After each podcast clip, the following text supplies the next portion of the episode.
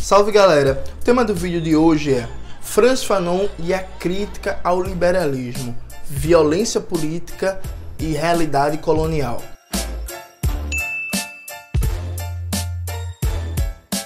Antes de começar propriamente o tema do vídeo, como sempre, quero agradecer a você que contribui para a manutenção e melhora do nosso canal a partir do Apoia-se, que está aqui na descrição do vídeo. Sua contribuição é fundamental para a gente continuar esse trabalho de disputa das ideias, de disputa pela hegemonia. Esse vídeo eu venho pensando em fazer há muito tempo, debatendo como Franz Fanon entendia a questão da violência revolucionária no contexto de resistência dos explorados e oprimidos. Por que eu quero fazer esse vídeo há muito tempo?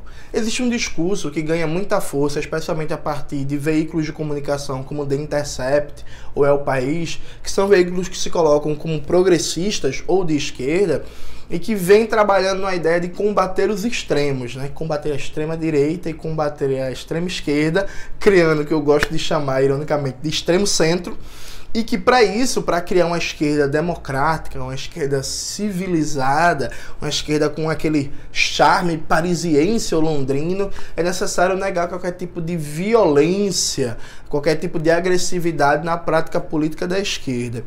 E esse discurso que diz que é igual Hugo Chávez e Bolsonaro, ou compara Bolsonaro com Pinochet, ou diz que Mao Tse Tung se iguala a Bolsonaro, a revolução cultural é igual ao bolsonarismo, esse para mim é o mais ridículo de todos, inclusive ele parte do pressuposto que o uso da violência pelos explorados e oprimidos é uma escolha, uma escolha livre e que a gente faz porque quer. E parte do, de outro pressuposto também que o liberalismo, a política liberal, é uma política sem violência.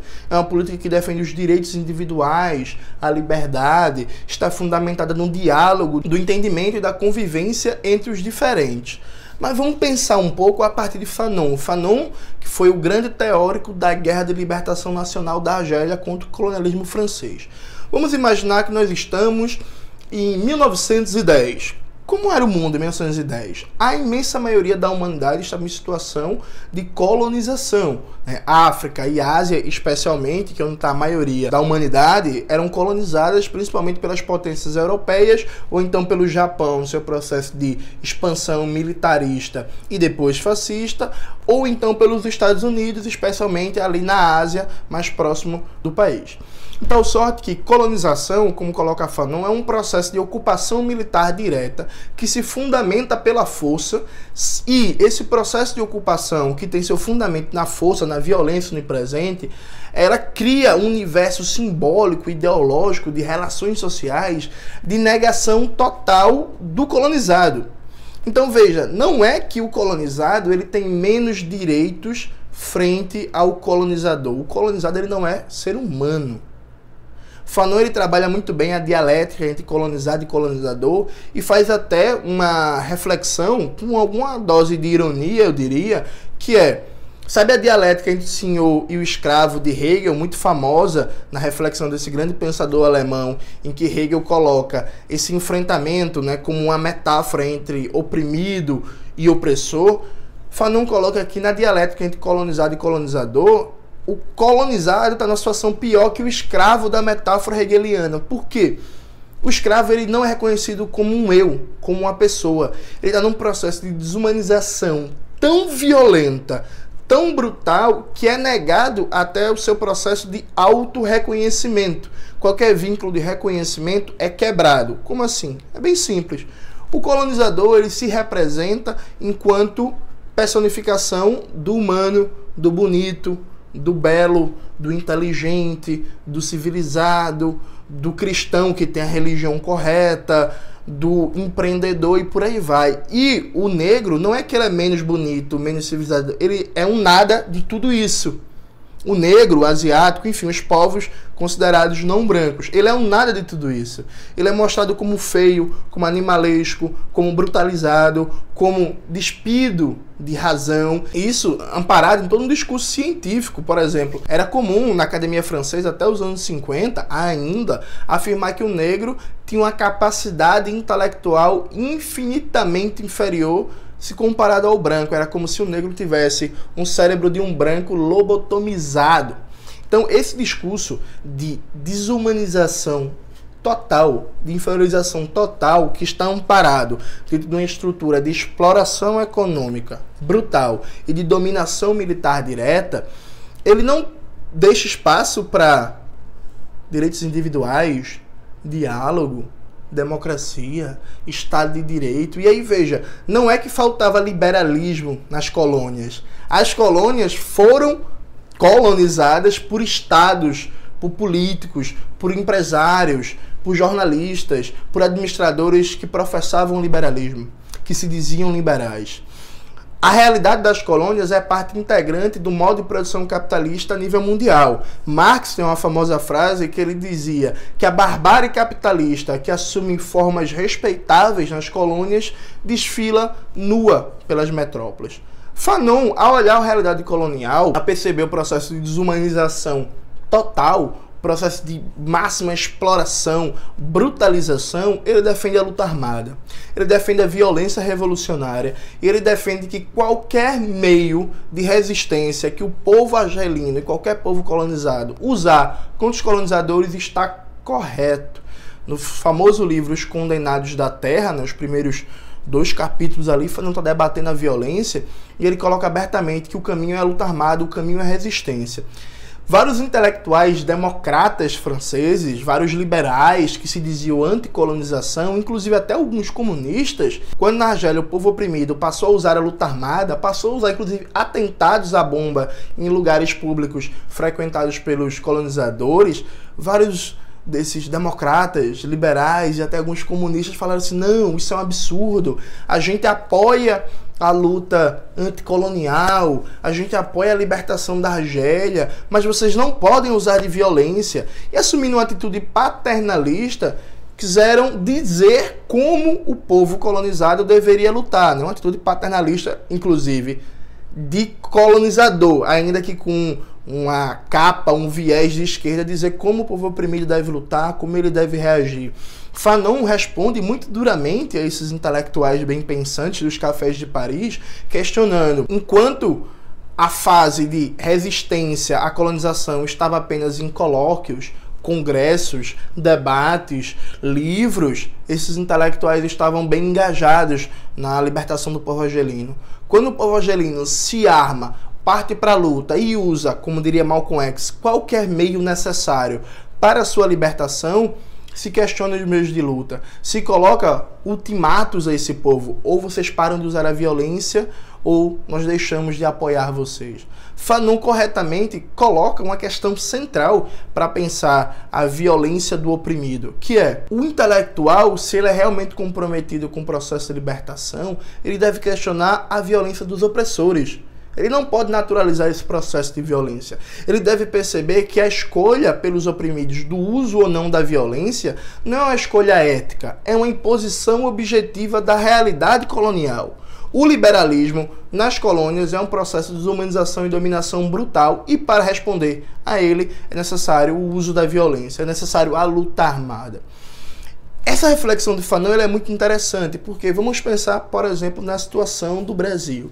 No Brasil, do glorioso Estado de Direito, da grande democracia brasileira, se mata milhares e milhares de pessoas todos os anos, a maioria pobres, negros, favelados de 18 a 29 anos. Se encarcera outras milhares de pessoas, um terço delas sem nem sequer passar por julgamentos. São mais de 800 mil encarcerados, de novo, a maioria pobres, negros, favelados, pessoas que, inclusive, quando foram presas, não estavam trabalhando, nem estavam estudando, tiveram os mais básicos dos direitos sociais negados. O Brasil também é um país da América do Sul que mais mata jornalistas, defensores dos direitos humanos, ambientalistas, lutadores pela terra, como lideranças camponesas, indígenas, quilombolas. É um país de uma violência política onipresente da classe dominante contra os de baixo. É um país que, inclusive, os latifundiários nunca foram desarmados. Quando eu estudava na graduação de História na UFPE, eu paguei uma cadeira que era História dos Trabalhadores do Açúcar. E a professora, quando colocava os seus orientandos para fazer visitas aos engenhos, às usinas de cana-de-açúcar, ela sempre negritava que era importante eles irem quando tivesse alguma visita, alguma inspeção do Ministério do Trabalho ou do Judiciário. Por quê?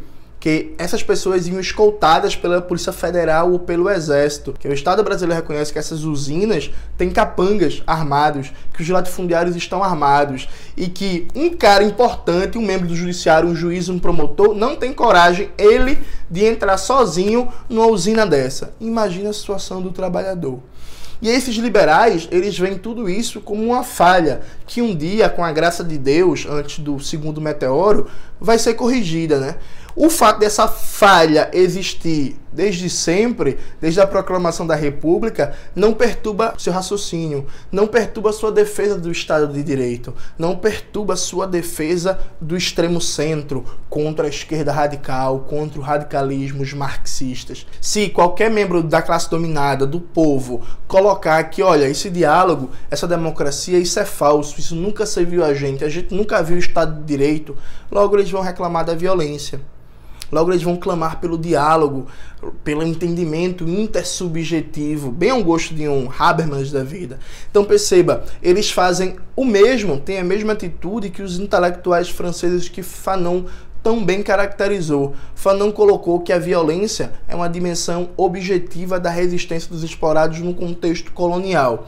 Mas Fanon também sabia que a violência, embora assuma particularidades nas colônias, porque, como bem disse Marx, desfila nua nas metrópoles assume formas elegantes, países de capitalismo dependente como o Brasil também convivem com a violência onipresente contra os de baixo. E como é que a gente vai pensar estratégias políticas de ação, de resistência, acreditando num reino do liberalismo mítico que nunca existiu no nosso país? Tem uma famosa frase irônica do Orlando Zacconi, que é o que resta da ditadura, tudo menos a ditadura. O Brasil tortura mais pós-ditadura que na época da ditadura, mas tem uma diferença fundamental hoje.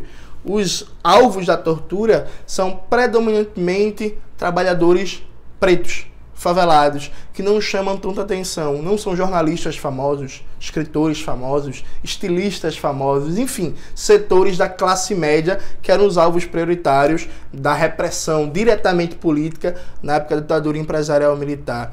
Tal sorte que muitos liberais, muitas organizações da sociedade civil se interessam muito pela tortura e pela violação dos direitos humanos na época da ditadura empresarial militar e esquecem a de hoje. Então, é muito cômodo para a ideologia liberal colocar que pessoas como eu, que defendem a revolução, que defendem a ditadura revolucionária do proletariado. Veja que palavrão no século XXI, ele defende a ditadura do proletariado. Pois é, defendo, né? É isso mesmo. Que pessoas como eu promovem a violência.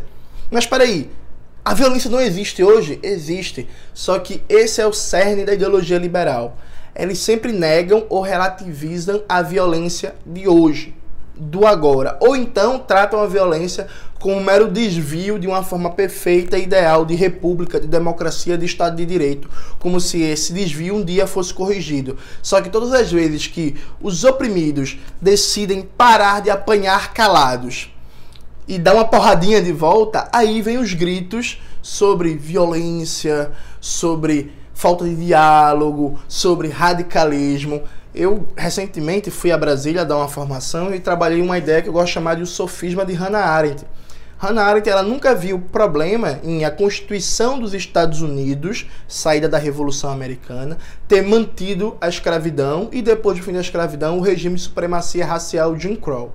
Hannah, inclusive, diz que a Constituição dos Estados Unidos, saída da Revolução, é o documento moderno de consagração da liberdade mais importante da história, o que manteve a escravidão. Então ela nunca viu problema no racismo estrutural constitutivo do capitalismo norte-americano. Aí, quando aparece o movimento negro radical cobrando direitos civis, o fim do regime de Jim Crow, Hannah Arendt fica contra esse movimento negro e diz que eles são violentos. Só que para ela a violência começa quando aparece Malcolm X, quando aparece o Partido Político dos Panteras Negras, Newton Rui, Bob Seale e tantos outros. A violência da escravidão, a violência do Jim Crow é um mero detalhe.